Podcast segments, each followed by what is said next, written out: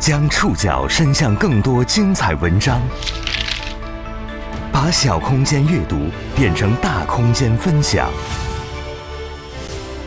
宋宇选读，讲述现实世界里的真实故事，把小空间阅读变成大空间分享。欢迎各位收听宋宇选读。今天为大家选读的文章综合了《三联生活周刊》《南方周末》《北京青年报》《央广网》《新京报》的内容。我们一起去了解一下不幸造成三十九人遇难的江西新余火灾。二零二四年一月二十四号下午，江西新余的一场火灾夺去了三十九条生命。遇难者中，大多数是参加专升本校外培训的大专学生，也有才十五岁的进城打工者。在那个寒冷的冬日午后，地下一层正在装修的冷库内。施工人员违规动火施工，引发火灾。滚滚黑烟在几分钟内通过楼道涌进了楼上的房间。那些原本可以有灿烂未来的年轻生命，被不幸淹没。宋宇选读，今天和您一起了解江西新余火灾发生后，三十九条生命不幸逝去后。江西新余家乐苑小区火灾事故现场，马路对面的空地上，摆满了花篮和花束。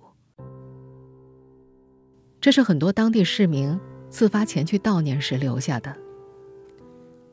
花束上，有人写下寄托哀思的卡片：“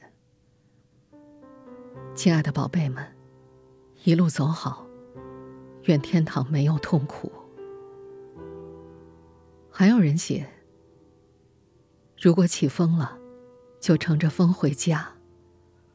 如果下雨了，就顺着雨水，顺着江河湖泊回家。如果是父母来接你们了，请一定要抓紧他们的衣袖，就像小时候一样，一定不要走丢了。来世，做最灿烂的向日葵。一月二十五号夜，除了送去鲜花。九五后杨先生，还特地带了两瓶可乐和一盒炸鸡。这个新余本地青年哽咽着告诉央广网的记者：“大学生应该喜欢喝可乐、吃炸鸡。”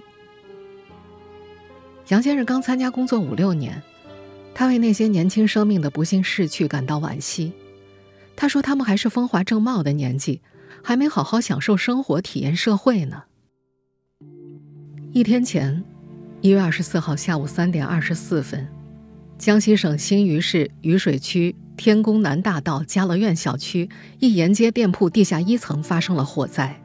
截至目前，火灾已造成三十九人遇难，九人受伤。一月二十五号，在当地举行的幺二四火灾事故新闻发布会上，公布了事故原因。初步查明，该楼地下一层正在进行冷库装修。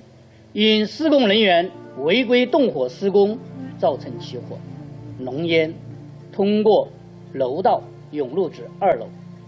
二楼是名为博弈教育咨询的培训机构和一家宾馆，受困人员主要是参加教育咨询培训的学生和住宿旅客。目前已有十二名相关责任人在接受。公安机关调查。根据新华社消息，当地消防救援力量接到群众报警，于七分钟后抵达事故现场开展救援，先后调派十个队站、二十车、一百一十八名消防指战员，以及属地政府和应急、卫健、教育等部门人员赶赴现场，先后组织了五轮搜救，并依法控制了十二名相关责任人。三十九人死亡、九人受伤的悲剧。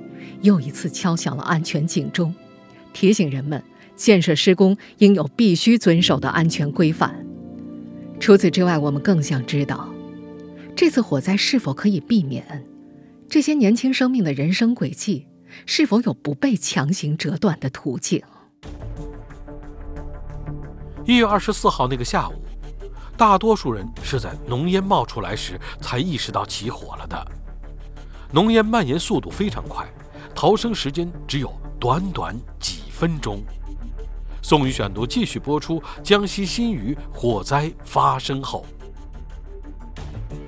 一月二十四号下午两点，三十六岁的于强进了家乐苑小区一楼的临街网吧上网。他记得，大约在三点二十左右，网吧老板突然就冲大家喊：“楼下着火了，大家赶紧出来！”当时网吧里大约有二十多人，听到呼喊，包括于强在内。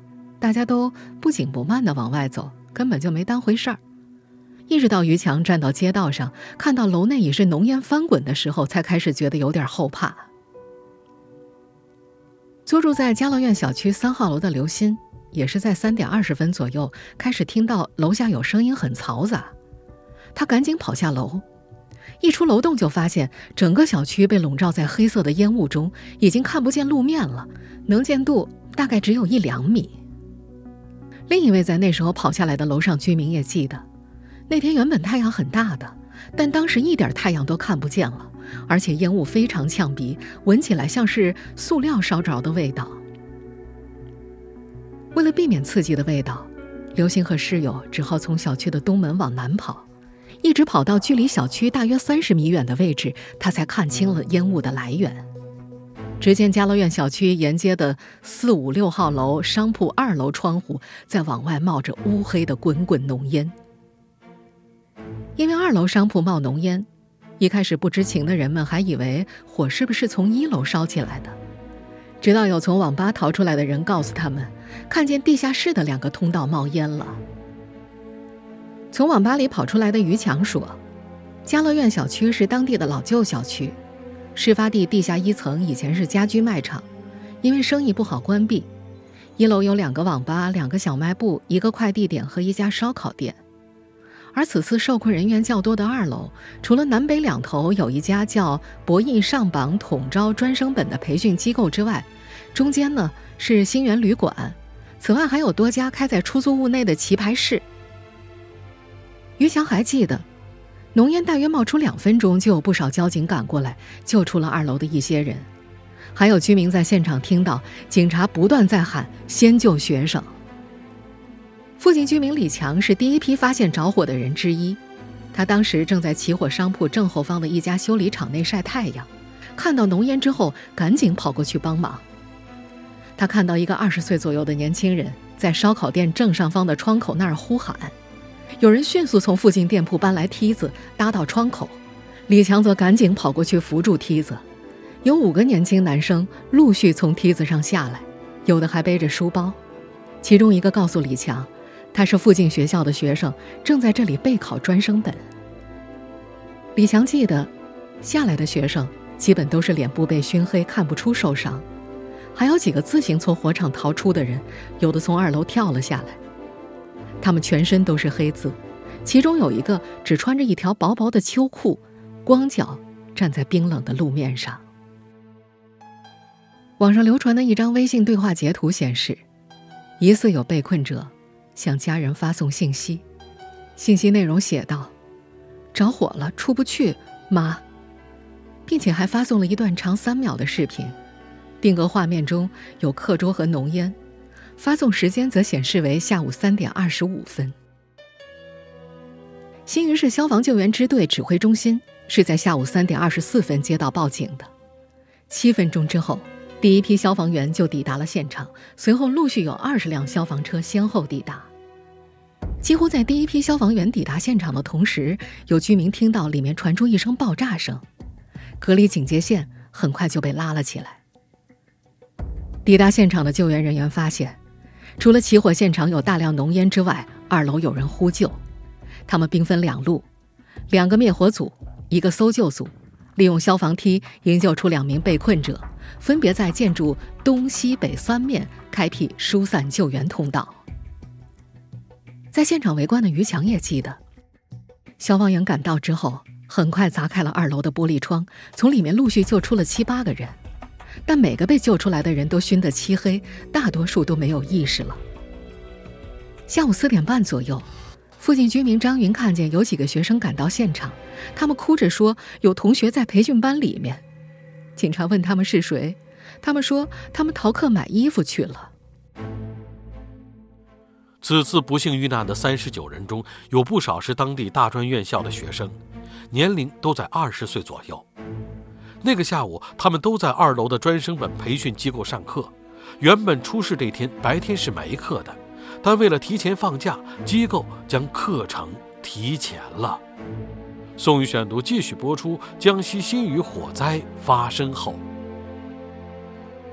一月二十四号傍晚，张扬在手机上看到了江西新余发生火灾的新闻，他一眼就认出那是女友李冰上课的地方，他赶紧给女友打电话。可是电话始终无人接听。李冰是赣西科技职业技术学院大专三年级学生，他在二零二三年国庆后报名了博弈上榜统招专升本课程，考试时间是在二零二四年四月。张扬记得，最近这段时间培训班安排了集训，每周有四天，女朋友要从早上九点上课到晚上九点半，另外三天呢只有晚上有课。出事前，李斌告诉张扬，原本这天白天是没有课的，但学校为了提前放假，把课程提前了。而在那个晚上，李斌确认遇难。火灾发生的时候，培训机构正在上英语课。曾在2022年11月到2023年4月在事发机构学习的黄洋告诉媒体记者，英语课是公共课，在最大的教室一上。人多，学生都要参加的。他说，初试培训机构分为南北两块初试的教室在北边区域。北边原本是个台球厅，用塑料板隔断出一间大教室、两间小教室、一间厕所和一片公共区域。大教室大约五六十平米，呈长条形，中间有两根立柱，十排木质、铁质长桌从讲台边密密麻麻地摆到后墙。黄洋还记得，大教室的密封性是很高的，常年都需要开灯。和黄洋同期学习的李辉则记得，大教室大约可以容纳五六十人，后方还有一个隔断出的杂物间，里面大部分的空间都被堆叠的台球桌、椅子等物品占据。大教室没有窗户，杂物间则在临街的位置有窗，也就是网传现场视频中同学们从烤肉店上方逃生的那个窗口。黄洋还说，为了更好的听课，参与培训的同学们都倾向于坐在前面，坐在后排的学生是比较少的，有的是底子好想学其他学科的，还有的是不爱学习的。根据此前媒体报道，逃出来的学生大多坐在后排靠窗的位置。李辉则告诉媒体记者。平时学生们进出培训机构，通过一层网吧左侧的楼道，楼梯比较宽，可以并排站两到三人。除此之外呢，这家由毛坯房改造的机构没有其他的消防通道。另一位曾在这儿上课的学生也说，这里是老旧小区嘛，他没有在楼道内见过什么消防设备。回忆起那家培训机构的时候，李辉第一时间就能想起烧煤球的味道。他说：“机构旁边紧挨着隔壁新源旅馆的锅炉房，那味道挺重的。新源旅馆的结构比较复杂，附近商店老板张君义曾在那儿住过一夜。他记得那是很老式的宾馆，有十五个房间，从左侧楼梯上去，二楼中间一条走廊，两侧被隔成一间间大小不一的房间，有的房间里有麻将桌。”有的只有七八平，却放着一张单人床，还有一个卫生间。一位当地消防人员在接受《北京青年报》采访时提到，整个二层的结构非常复杂，这造成了后续救援的困难。尽管说消防人员在接警七分钟之后就到达了现场，但起火建筑内有网吧、有棋牌室等场所，需要采用的灭火方式不同，在烟气的阻挡之下，救援人员难以对这些区域进行区分。而且，因为复燃风险很高，救援期间还曾发出过紧急撤离的信号。网吧、麻将馆存在外设电路，用电负荷大；培训机构里面纸张等可燃物比较多，一楼的烧烤摊还有煤气罐，这些都增加了救援的困难。根据新余官方通报，幺二四火灾现场救援于当天晚上八点五十分结束，而这个时候距离火灾发生已经过去了大约五个小时。中国应急安全与减灾科普委员会委员、注册一级消防工程师许传生曾经当过二十七年消防员。他在事发之后告诉媒体记者：“从现场的情况来看，商铺地下起火的楼梯道直接连着地下室和二楼的教培机构教室。”许传生表示，在底部到顶部具有通畅流通渠道的建筑物内，由于密度差，烟气会自然倾斜，沿着上方快速扩散，形成烟囱效应。而且地下空间没有其他的通风空间，只能沿着楼道往上蔓延。烟气会更加迅速地蔓延向二楼，而烟气的弥漫是很快的。空气中正常的氧气含量是百分之二十一，降到百分之十八之后，人就可能会缺氧。再加上烟气里存在一氧化碳、二氧化碳、二氧化硫、氰化物等大量有毒气体，也会造成人的窒息。而在没有氧气供应的情况之下，人会在几分钟之内死亡。在徐传生的经验里。火灾遇难者中，大部分都是烟雾造成的窒息死亡。烟的温度高，有的甚至能够达到六七百度，而且有毒气。人进到烟雾中去，就像是闭着眼走路，根本就看不清路在哪儿。附近商户张云则在接受《南方周末》采访时提到，楼上的居民楼没有受到影响，是因为居民楼和商铺是两套楼梯系统，外面的楼梯通负一楼、一楼和二楼。居民楼用的则是小区里面的另外一个楼梯，烟飘上去，他们就可以跑下来。此外，培训班楼下的烧烤店，由于白天不上班，员工不在，也没有受到影响。本来有着灿烂未来的年轻生命，突然遭遇不幸，几乎所有的亲朋都无法接受这一事实。宋宇选读继续播出：江西新余火灾发生后。一月二十五号下午四点半，黄平在新余的殡仪馆见到了二十一岁的儿子黄天。黄天静静的躺在冰棺里，这个身高一米七五的男生，只有一百斤左右，一直很瘦，躺在冰棺里就显得更加消瘦。黄平记得，儿子的脸很干净，只有鼻孔里还留有黑色的粉尘。嘴巴没法合上，牙齿很黄。他推测，这是不是儿子逃生的时候不得不大口呼吸导致的？说着说着，做父亲的哽咽了。黄平有两个儿子，大儿子今年三十一岁，已经成家立业，有一份稳定的工作；小儿子黄天则一直很让他担心。他说：“黄天这个孩子。”从小性格内向，话特别少，家里来客人他就只想躲。初中之后，黄天曾经沉迷手机和网络，后来高中毕业时只考了一所大专院校，读计算机专业。黄明记得，小儿子外出读书之后话更少了，寒暑假回到家也总是待在二楼自己的房间，只有喊他吃饭的时候才下楼。今年五十四岁的黄平。是江西九江人，在小儿子上大学之前，他和妻子一直在家里边种地边打零工。他说，三年前黄天考上大专，学费要一万三四一年，再加上生活费，他有些力不从心。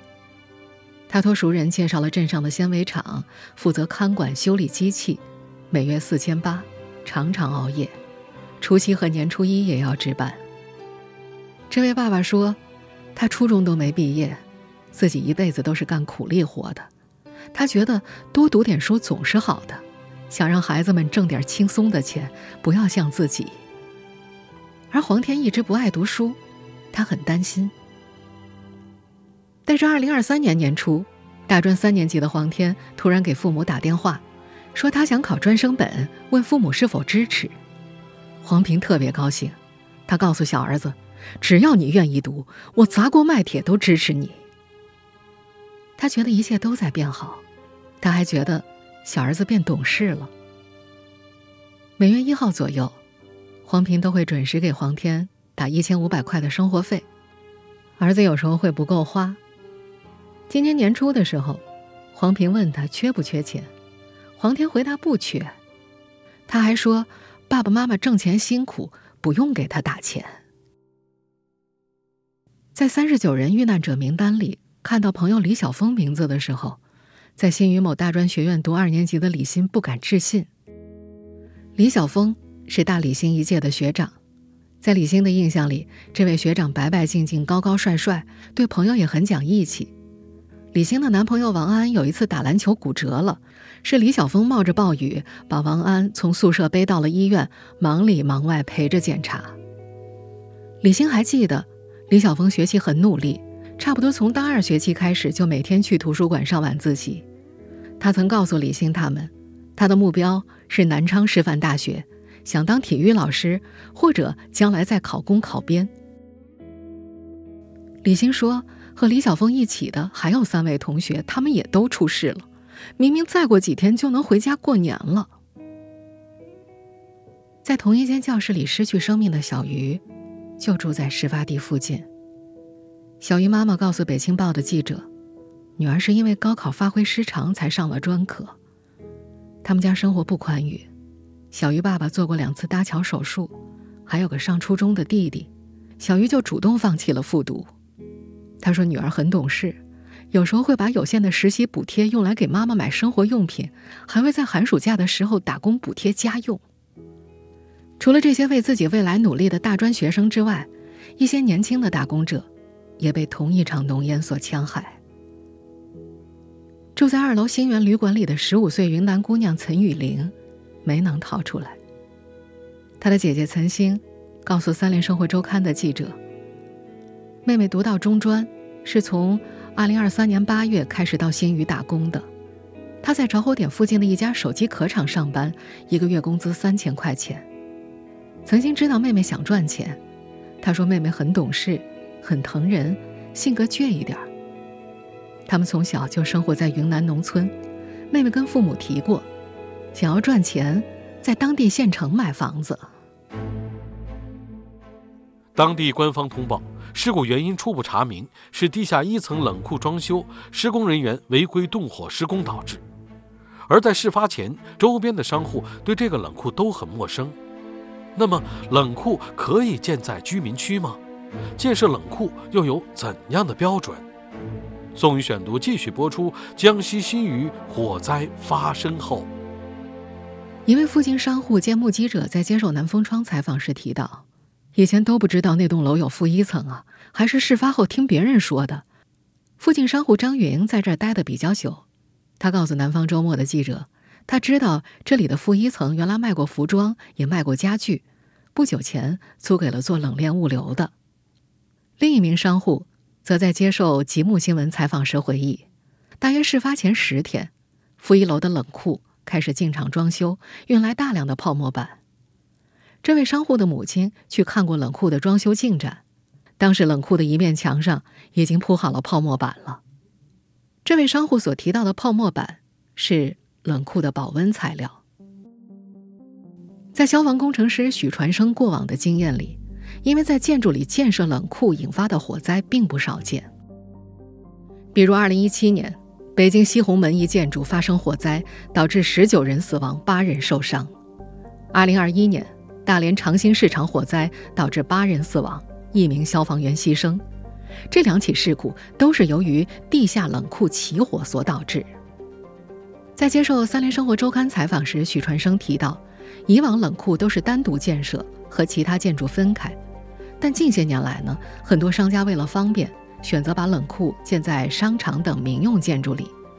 许传生说，根据建筑设计防火规范，冷库中制冷的胺类物属于乙类火灾危险性类别，常规来讲不能在民用建筑里使用。不过，在接受《新京报》采访时，他也提到，目前没有规定禁止在居民楼或者商业体内建设冷库。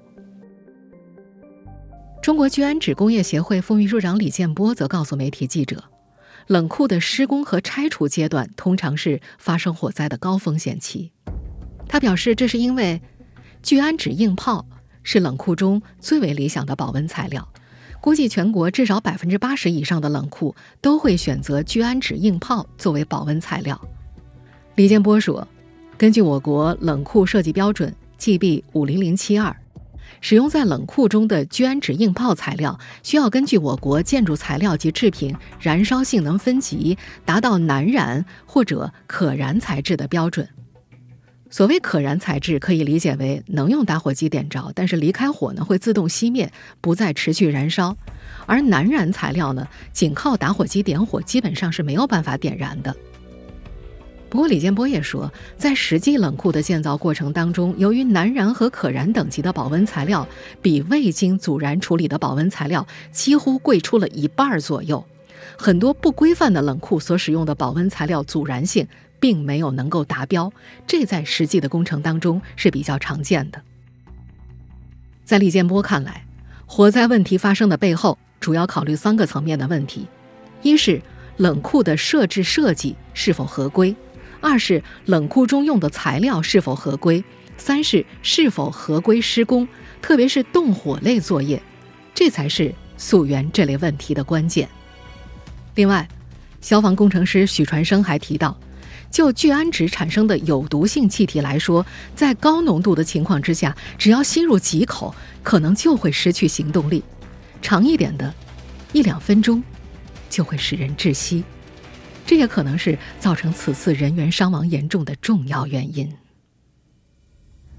当地警方在接受《新京报》采访时提到，目前冷库的负责人已经被警方控制了。当地官方发布会也提到，已经依法控制了十二名相关责任人，并且对当地的所有酒小场所持续开展安全隐患全面排查，还要求全市所有校外培训机构暂停培训活动，开展消防安全排查整治。可是，无论怎么排查和整治，逝去的三十九个生命已经不可能回来。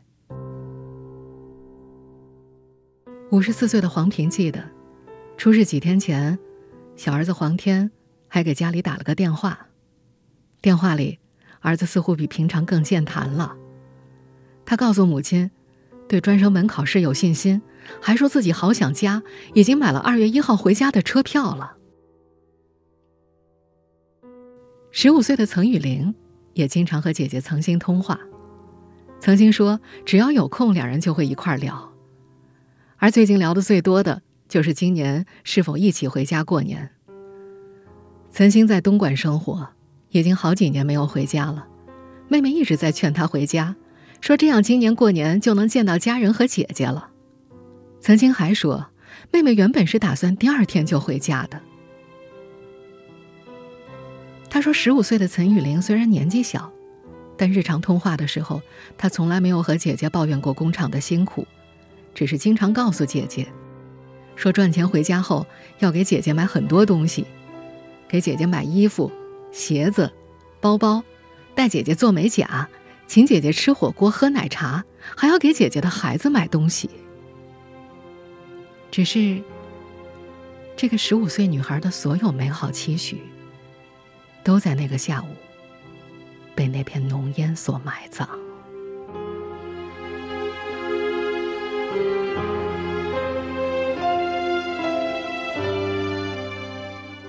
以上您收听的是宋宇选读，江西星宇火灾发生之后。本期节目综合了《三联生活周刊》《南方周末》《北京青年报》《央广网》《新京报》的内容。收听节目复播，您可以关注本节目的同名微信公众号“宋宇选读”。我们下期节目时间再见。